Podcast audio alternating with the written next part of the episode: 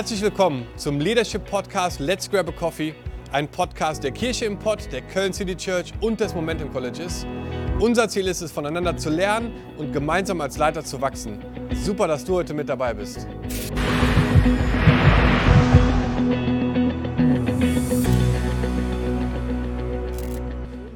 Unserem Podcast Let's Grab a Coffee heute zu Gast bist und ich dich interviewen darf. Es ist mir eine Riesenehre. Dankeschön. Du bist ein Hammerleiter und ähm, ein richtig guter Pastor und ein sehr bodenständiger Mensch.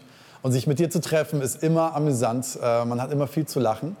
Und ähm, es ist cool, dass du heute hier bist. Wir haben den Leiterschaftspodcast, um Menschen zu inspirieren und um Antworten zu geben und einfach aus unserem Leben zu erzählen und von Leiterschaft zu berichten. Und es ist der Hammer, dass du heute da bist. Und ähm, du bist aus Friese, oder? Ja, das ist richtig. Merkt man das? Nein, merkt man nicht. Äh, wo kommst du genau her? Also was, was hast du in Ostfriesland gemacht? Bist du da geboren oder? Genau, ich bin dort geboren, ähm, so ganz in der Nähe der holländischen Grenze, in einem ganz kleinen Kaff mit 15.000 Einwohnern und ähm, so Familie schon immer da gewesen. Stimmt das mit den Ostfriesenwitzen, so was da immer so erzählt wird? Nein, nein, ma so maßlos übertrieben. Maßlos übertrieben. Ähm, du warst Pas- Pastor in Ostfriesland, ähm, hast eine Kirche dort geleitet. Äh, für wie lange? Wie lange warst du in Ostfriesland? Ähm, ich war 20 Jahre Landpfarrer in Ostfriesland. Ähm, da kann man nicht, sich nicht so extrem ausbreiten, aber da haben wir so unsere Leidenschaft entdeckt für Kirchengründung und ähm, wir hatten immer so einen Spruch, äh, so hey, wir kommen ja aus dem Dorf. Okay, die Erweckung kam aus Bethlehem, nicht aus Jerusalem. Jetzt sehe ich das anders, jetzt kommt sie aus Jerusalem, aber damals hat uns das sehr geholfen. Du bist jetzt heute Pastor in Wuppertal. Ähm, Das ist richtig, ja. Und erzähl uns ein bisschen was über deine Kirche. Was passiert dort? Ähm, wir haben eine Kirche übernommen, die einen sehr genialen Gemeindegründer hatte. Den gibt es auch heute noch. Der hat eine richtig coole Kirche aufgebaut, musste dann aus Krankheitsgründen ausscheiden. Und wir sind dann quasi die Nachfolger des Gemeindegründers dort gewesen und haben dann versucht, das, was wir, an Genetik in uns hatten, quasi in diese Kirche, die wir selber nicht gegründet hatten, zu implementieren ähm, in den letzten Jahren. Und ich glaube, es hätte schlechter laufen können. Es scheint so, weil ihr wächst und ähm, habt eine Hammerdynamik. Ihr habt die Credo-Konferenz, wo ich teilweise jedes Jahr da bin und mega inspiriert werde. Ähm, ganz tolle Leiterschaftskonferenz. Wie ist es so, aus, aus Friesland nach Nordrhein-Westfalen zu ziehen? Ich meine, der Fußball wird dich wahrscheinlich total inspiriert haben hier in Nordrhein-Westfalen. Bist froh, endlich ins geheiligte Land zu kommen, blau-weiß und so. Oder wie ist es so für dich? Nein, nein, also Treue ist ja ein biblischer Wert. Und wenn man nur wegen einem Umzug seinen Verein ähm, untreu wird, dann ähm, ist das eine ganz üble Sache. Das heißt, du bist Hamburg-Fan. Äh, das Wort würde ich jetzt erstmal nicht in den Mund nehmen, weil ich Christ bin. ähm, nein, nein, ich, bin- ich bin Werder Bremen-Fan. Lebenslang grün-weiß. Ähm, Attacke. Wir beten für euch. Es klappt schon. Das klappt schon. Ähm, das ist so inspirierend, dir zuzuhören, wenn du über Kirche sprichst. Was ist so dein Herz hinter Kirche? Warum liebst du die Ortsgemeinde? Ähm, das ist ganz, ganz, ganz simpel. Ich komme aus einem ziemlich kaputten Background, ähm, habe eine ziemlich üble Kindheit gehabt, ähm, sehr herausforderndes Leben und meine alten Kumpels, mit denen ich zum Teil heute noch Kontakt habe, Heroin, Knast, äh, ich weiß, einer hat jetzt einen Schlaganfall gehabt, sitzt im Rollstuhl, Bein amputiert, ähm, anderer Ex-Kumpel hat irgendeine miese Wunde, fleischfressende Bakterien, ich wusste gar nicht, dass es das gibt. Ähm, und ich war genauso drauf, auf dem gleichen Weg. Ich war keinen Tacken besser. Ähm, und mir ist dann Jesus begegnet. Und letztendlich ist das meine Motivation für Kirche, dass ich glaube, wenn, wenn Kirche nicht mehr dafür da ist, dass wirklich in der Kraft Gottes Biografien umgeschrieben werden, dann hat Kirche keine Existenzberechtigung. Ja, Hammer. Das heißt, ihr als Kirche habt ein Riesenherz für Menschen. Und ähm, ihr startet dieses Jahr sogar ein College. Erzähl uns ein bisschen was von dem College, was ihr macht. Ja, ist richtig. Wir, wir glauben, dass, dass Ausbildung, äh, Theologie und Jüngerschaft, dass das alles in den Kontext der lokalen Kirche gehört. Und deswegen haben wir äh, nach einem Instrument gesucht, wo wir unsere jungen Leute, aber nicht nur unsere jungen Leute, noch mehr prägen können über so diese 30 Minuten Predigt am Sonntag hinaus. Und wenn du, sag ich mal, Veränderung erleben willst, brauchst du Zeit. Zeit für Gottes Wort, Zeit, um so einzutauchen. Und wir wünschen uns sehr, dass, dass eigentlich alle jungen Leute, wenn sie mit der Schule fertig sind, dass sie sagen, hey, ich gebe Gott ein Jahr meines Lebens. Ich investiere in dieses Fundament rein. Das kann man auch machen, wenn man älter ist. Also Gott hat ja keine Altersgrenze. Nur wenn du jünger bist, ist es ein bisschen einfacher, dann hast du noch weniger Rechnungen zu bezahlen. Und da wollen wir einfach unsere Leute prägen und darüber hinaus äh, Leute aus unseren Netzwerkgemeinden, wir sagen, hey, wir lassen die einfach ein Jahr mitlaufen, überall reingucken und dann schicken wir die zurück und dann werden sie hoffentlich ähm, etwas mehr ausgerüstet sein zu dem Werk Gottes. Mega. Das ist richtig cool. Das hat eine riesen Auswirkung. Sag mal ganz kurz, Unterschied zwischen Ostfriesland und Nordrhein-Westfalen. Was ist so charakterlich? Was würdest du sagen? Ähm, also ich finde, es gibt viele, viele Dinge, die gleich sind. Zum Beispiel die Ruhrpott-Schnauze. Ich meine, Wuppertal ist nicht Ruhrpott, aber ganz nah dran. Die Ruhrpott-Schnauze hier ähm, gefällt mir eigentlich ziemlich gut. Das kann man gut vergleichen mit dem, wie wir so gestrickt sind. Ähm, aber ansonsten einfach die Ballung an Menschen. Also ich bin eigentlich ein Landei und ich mag es ganz ruhig und einen schönen Wald und, und äh, nicht so viel Trubel. Deswegen wohne ich auch ein bisschen außerhalb von Wuppertal. Du wohnst ähm, in Ennepetal, oder? Ja. Krass. Das ähm, kann man mit Nazareth vergleichen. Was kann da Gutes kommen? Ja. Manchmal gibt es was Gutes. Es ist cool, dass du nach, nach Nordrhein-Westfalen gekommen bist und ähm, hier Kirche baust. Du hast Leiterschaft auf dem Herzen. Ähm, ich glaube, du bist jemand, der sich nicht versteckt zu leiten der als Pastor äh, eine starke, gesunde Leiterschaft lebt. Und was würdest du sagen, warum ist Leiterschaft so wichtig? Warum ist es in Deutschland so wichtig, auch zu leiten und gesund zu leiten? Also ich glaube, dass, dass Leiterschaft grundsätzlich ist ein, ein Lebensprinzip. Ähm, man kann das manchmal anders nennen, aber ich sage mal so, hey, wir haben drei Kinder so letztendlich Elternschaft ist Leiterschaft, weil du, du willst die Kids vorbereiten fürs Leben, du willst sie trainieren, du willst, dass sie mündige Bürger werden, du willst, dass sie Jesus lieb haben, du willst, dass sie stabil im Leben stehen, du willst, dass sie ihr Potenzial ausreizen. Letztendlich Leiterschaft ist Elternschaft und nimm Eltern weg äh, und du hast quasi die, die am meisten Feedback in das Leben der Kinder geben, am meisten Liebe, Investment, das ist weg und das wäre ein Waisenkind und es entwickelt sich nicht optimal. Und ich glaube, ähm, das ist das gleiche Prinzip für die Kirche, dass Gott möchte einfach Leute berufen, die einen Traum haben und die mit diesem Traum Menschen inspirieren, nicht Menschen benutzen, sondern Menschen inspirieren, wiederum ihr Bestes rauszuholen.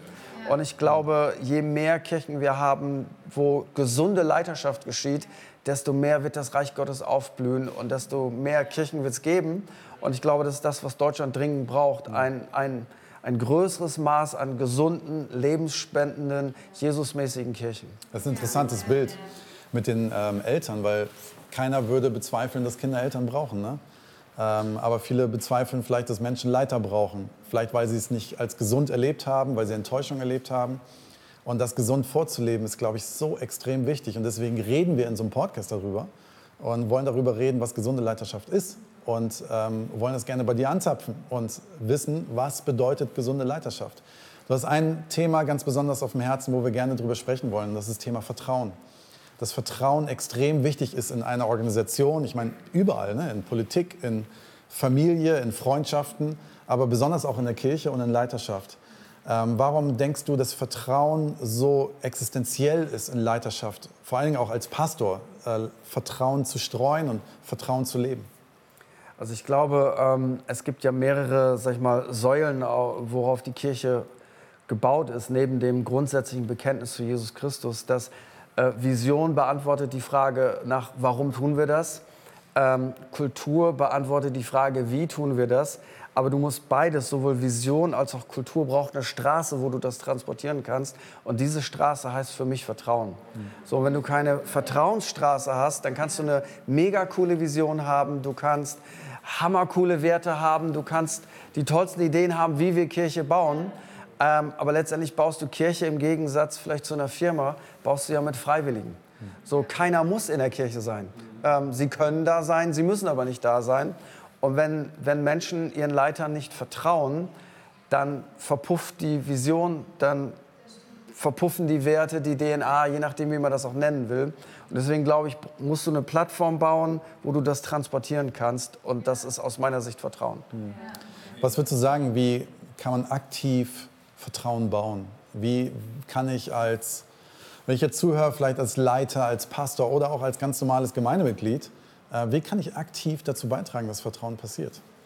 Ich glaube, Vertrauen ist zum einen ganz schwer zu bauen und gleichzeitig ganz leicht zu bauen. So, zum einen habe ich ja als Leiter ein Bild, wo ich hin will. Ähm, ein, ein Bild von der Zukunft, ein, ein Bild von dem, was, was Gott zu tun vermag. Und natürlich brauchst du auf diesem Weg Leute, die das umsetzen, weil Kirche ist immer Mannschaftssport. Und dann geht das ganz leicht. Ähm, und ich gebe zu, das ist mir mehr als einmal passiert, dass ich einen Menschen sehe, der ein großartiges Potenzial hat. Und ich trigger sofort, den könnte ich dafür gebrauchen. Hm.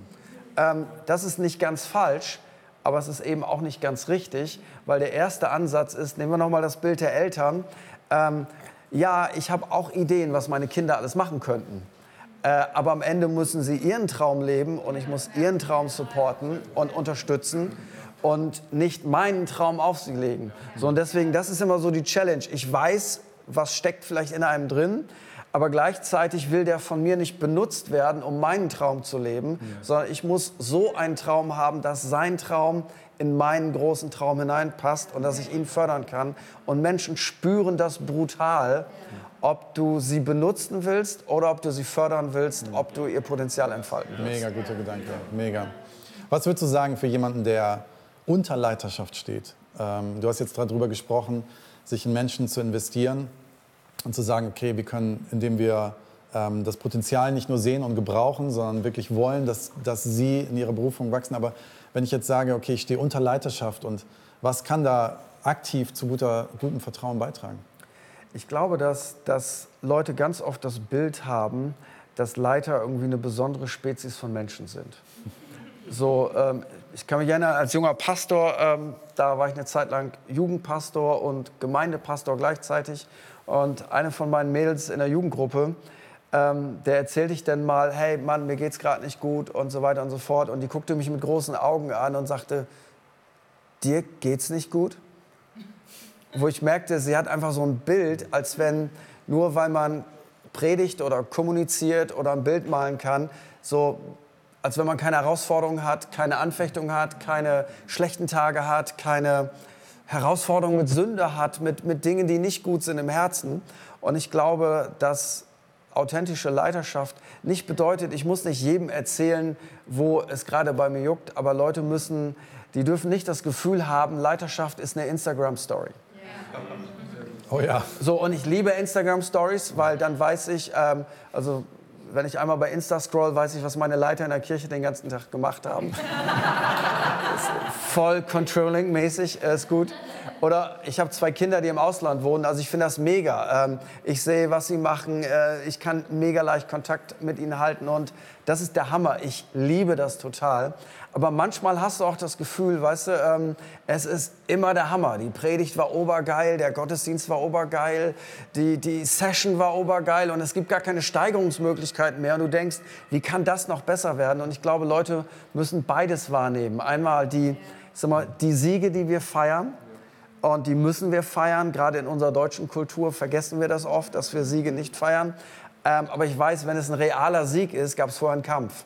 Und es ist einfach nicht fair, den Leuten zu erzählen, du kriegst die Siege nachgeworfen. Nee, du kriegst die Siege, wenn du die Kämpfe gekämpft hast. Ja. Ähm, und ich glaube, dass Leiterschaft beides bedeutet. Ähm, du nimmst Leute mit rein.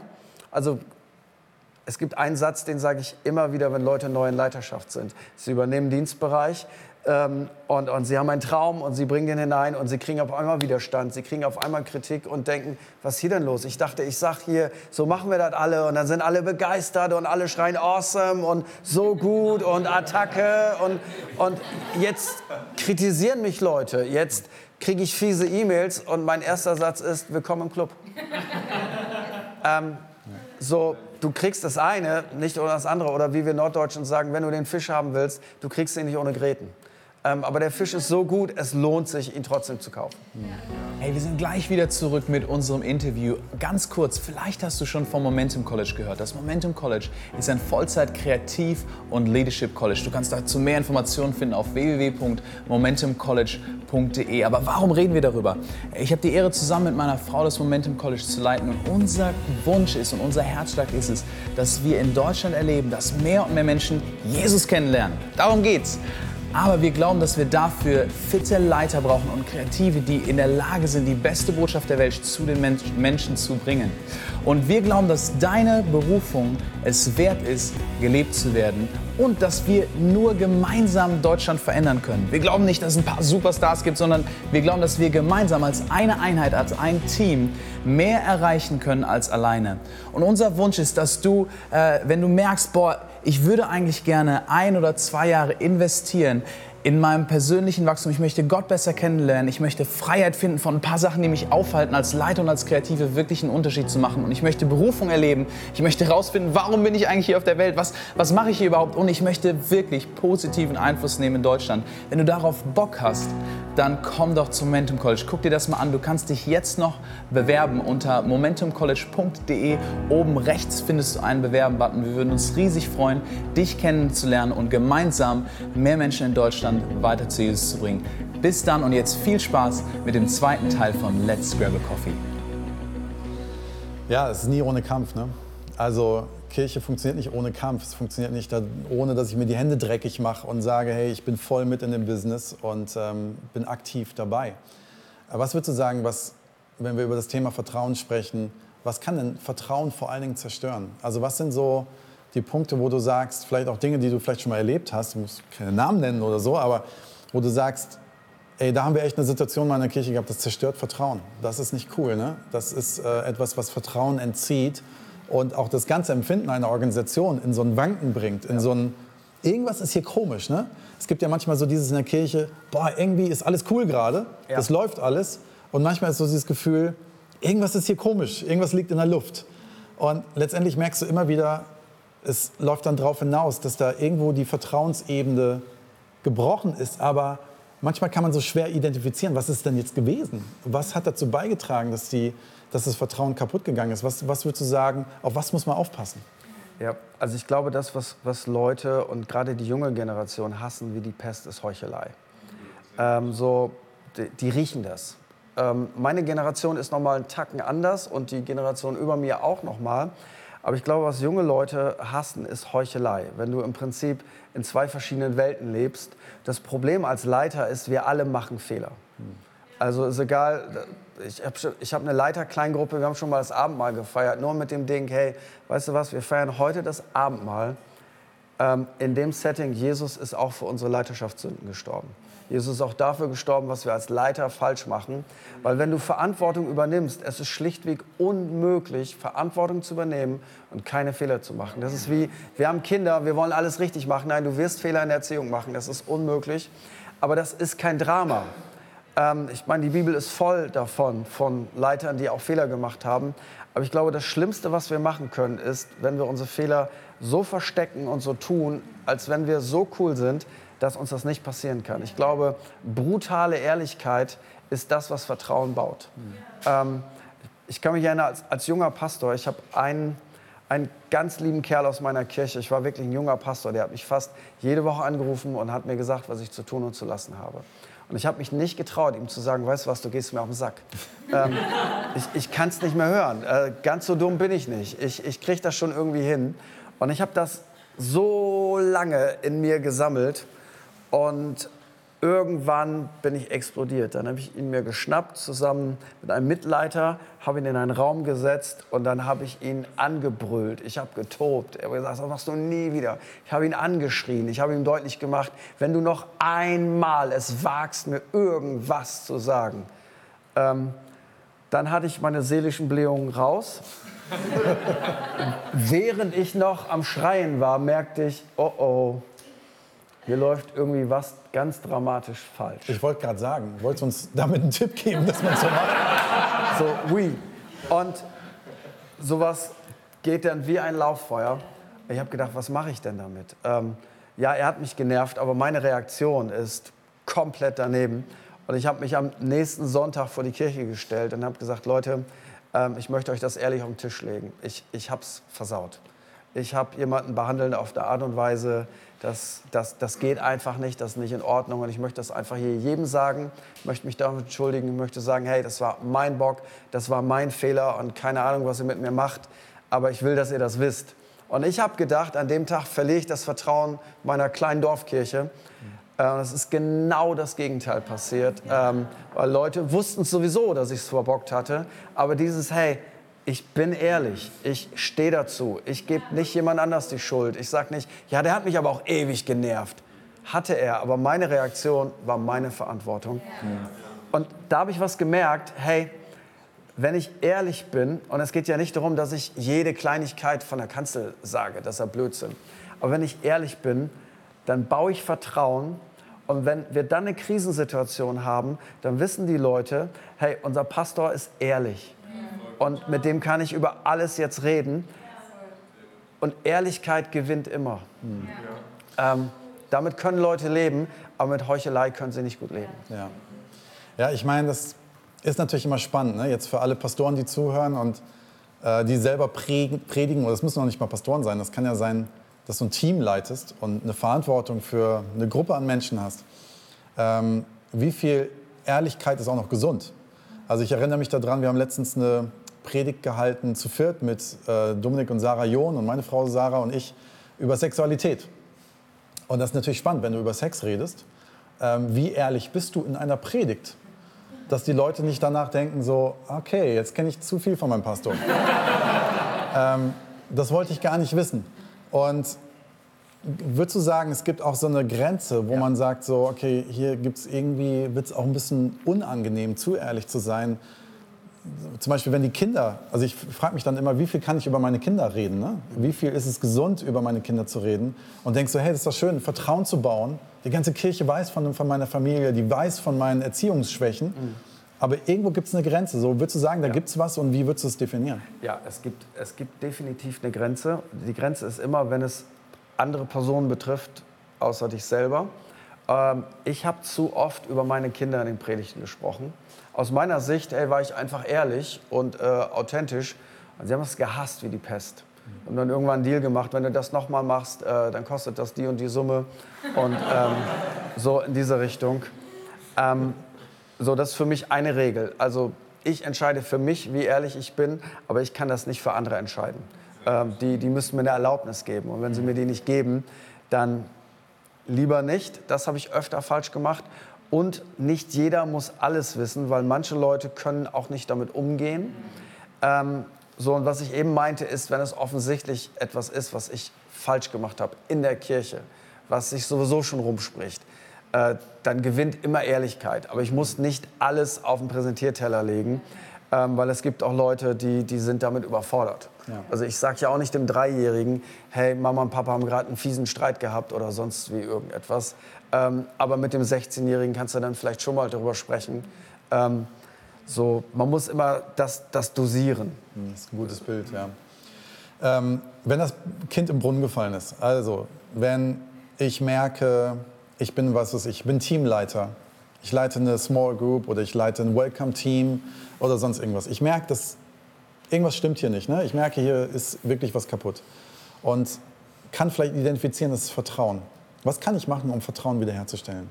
Wie kann ich dafür sorgen, dass ich als Leiter sage, ich möchte genau dieses Vertrauensverhältnis und dieses Vertraute im Team, diese Einheit wieder da haben.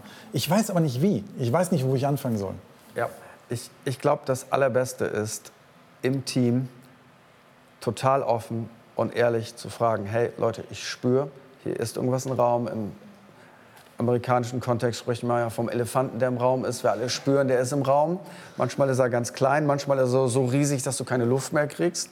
Ähm, und kann irgendjemand diesem Elefanten jetzt einen Namen geben? Ähm, und dabei muss man dann deutlich sagen, weil das ist auch die Gefahr, wenn Leute, Leiter, die über ihnen stehen, feedbacken, ist das ein Risiko. Ähm, weil ich sage mal, ich habe ja auch eine gewisse Machtposition.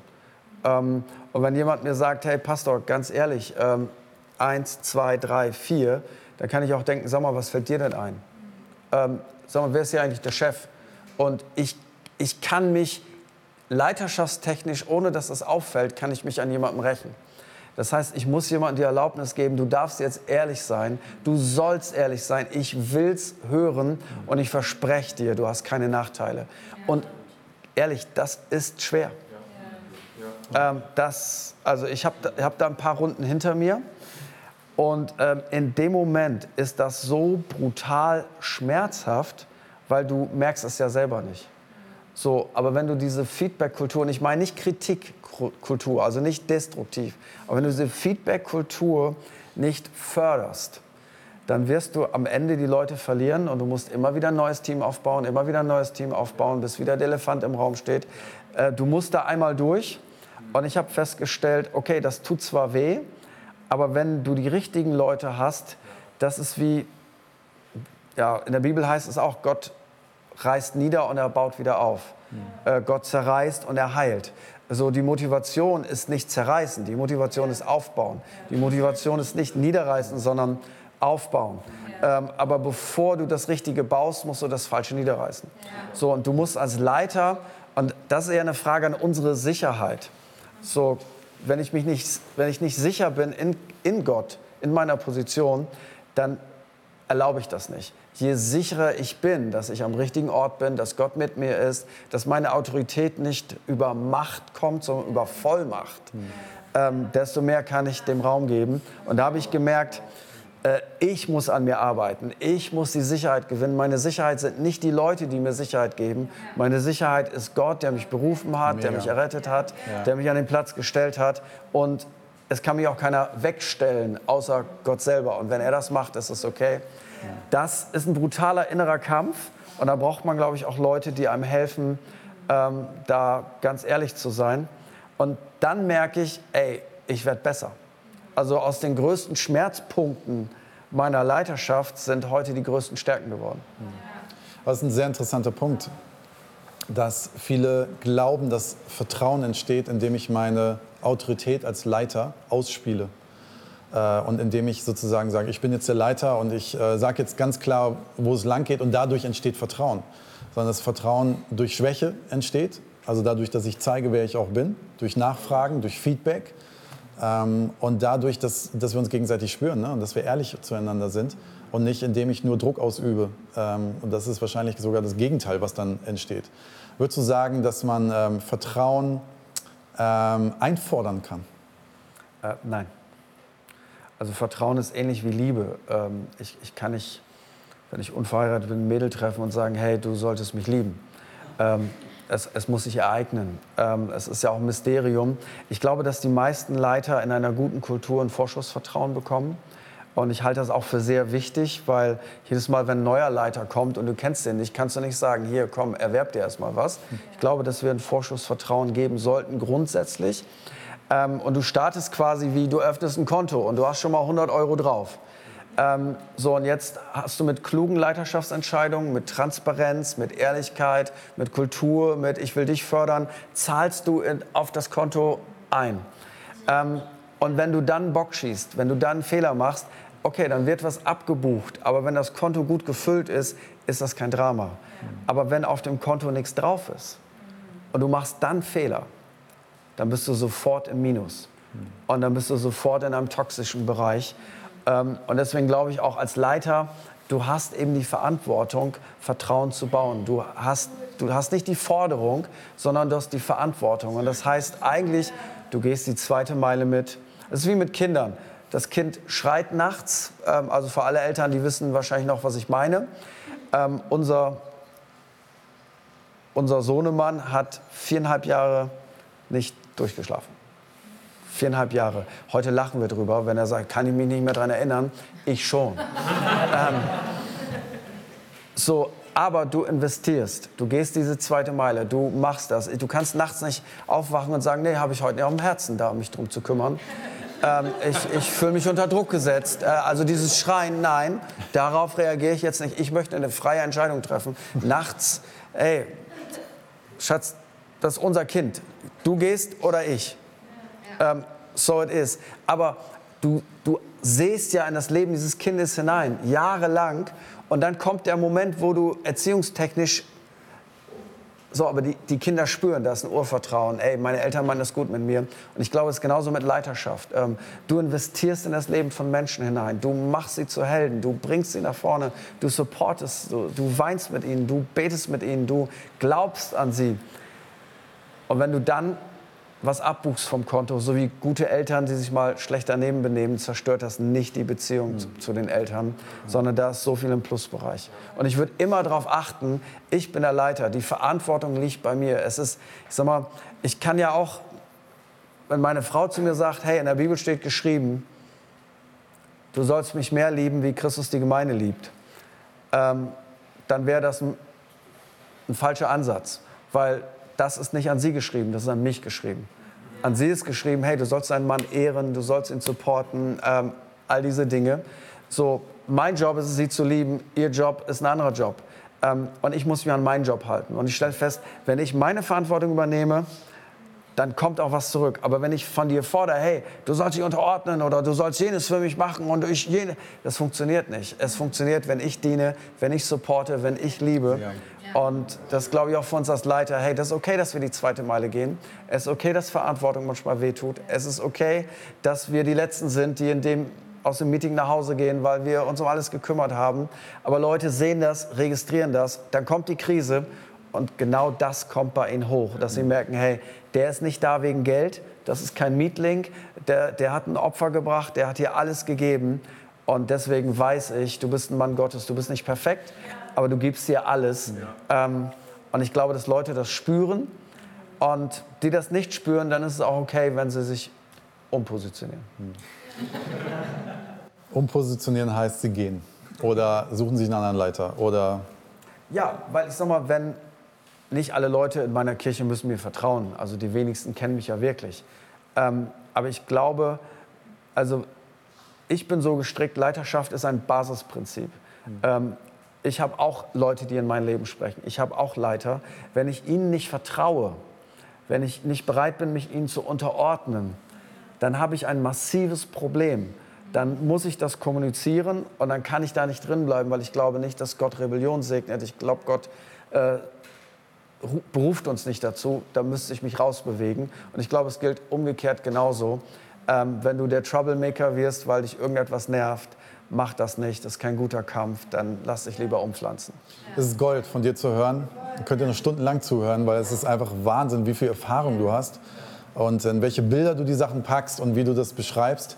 Vielleicht ganz zum Schluss, wenn du unser deutsches Land siehst mit unseren Kirchen, das Thema Vertrauen siehst, was wünschst du dir für Deutschland? Ähm, du bist Teil des Deutschen Pfingstbundes, äh, du bist sogar im Präsidium, äh, du hast eine hohe Verantwortung, nicht nur in der Ortsgemeinde. Was siehst du in Deutschland und was denkst du, was müssen wir machen, äh, gerade bei dem Thema Vertrauen?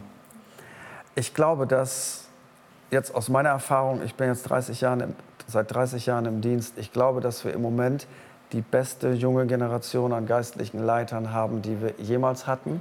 Und ich glaube, mit dem Blickwinkel 30 Jahre dabei äh, kann ich das beurteilen. Und ich glaube, dass die allermeisten eine sehr geniale Genetik haben, also so eine hohe Opferbereitschaft für den Traum, den, den Gott in das Herz dieser jungen Leiter reingelegt hat, habe ich selten wahrgenommen. Und ich glaube, dass wir auf der einen Seite das wirklich verfolgen müssen. Kirchen brauchen klare Leiterschaft. Ähm, alles andere halte ich für Tünnef. Ähm, das, das funktioniert nicht. Wir haben eine Studie bei uns im Bund gemacht, die Kirchen, die wirklich nach vorne gehen, haben ein gemeinsames Merkmal und das ist nicht Laut, Stärke oder Style. Sie haben ein gemeinsames Merkmal, starke, visionäre Leiterschaft. Das ist überall, das ist überall gleich.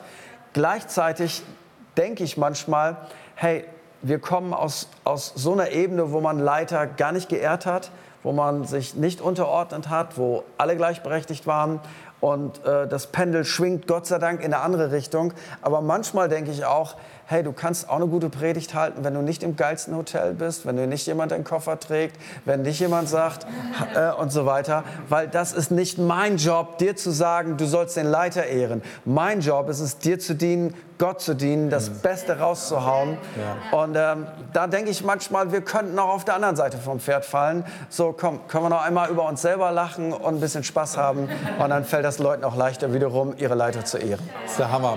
Vielen Dank, Friedhelm. Es ist genial von dir zu hören und wir danken dir, dass du ein Teil von diesem Podcast hier bist, vom Leiterschaftspodcast. Ähm, und man kann zu eurer Credo-Konferenz nächstes Jahr kommen. Äh, man kann da weiter von euch lernen. Sagt mir ganz kurz was dazu. Ihr habt zwei Konferenzen nächstes Jahr. Ja, wir haben das aufgeteilt. Wir haben einmal äh, die Credo Lead, wo wir Scott Wilson da haben, der ähm, Berater ist von sehr, sehr vielen coolen Gemeinden. Und er geht mit uns durch das ganze Thema durch Veränderung schaffen, weil das eine riesen Herausforderung ist für Pastoren, die bestehende Gemeinden übernehmen. Und das ist mega wichtig, weil wir wollen nicht nur neue Gemeinden pflanzen, wir wollen auch wieder Gemeinden, die es schon länger gibt, zur vollen Blüte führen. Ähm, und dann haben wir im Mai wieder unsere äh, Glaubenskonferenz, wo es darum geht, ein größeres Bild von Gott zu malen, Gott für mehr zu vertrauen in der Familie, in der eigenen Kirche, in der eigenen Stadt, ähm, weil es ist fast eine Sünde, an einen großen Gott zu glauben und klein zu denken.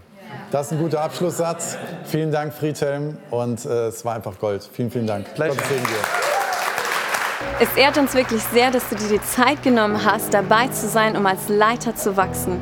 Wenn dir gefallen hat, was du heute gehört und gesehen hast, freuen wir uns total, wenn du unseren Podcast auf Social Media teilst, damit noch mehr Leiter in Deutschland dadurch ermutigt werden können. Gerne darfst du auch unseren Podcast bewerten, kommentieren und auch abonnieren, sodass du auf keinen Fall die nächste Folge verpasst. Und jetzt geht es eigentlich erst wirklich los. Lasst uns positiven Einfluss nehmen, indem wir das Gelernte auch umsetzen. Bis zum nächsten Mal bei Let's Grab a Coffee.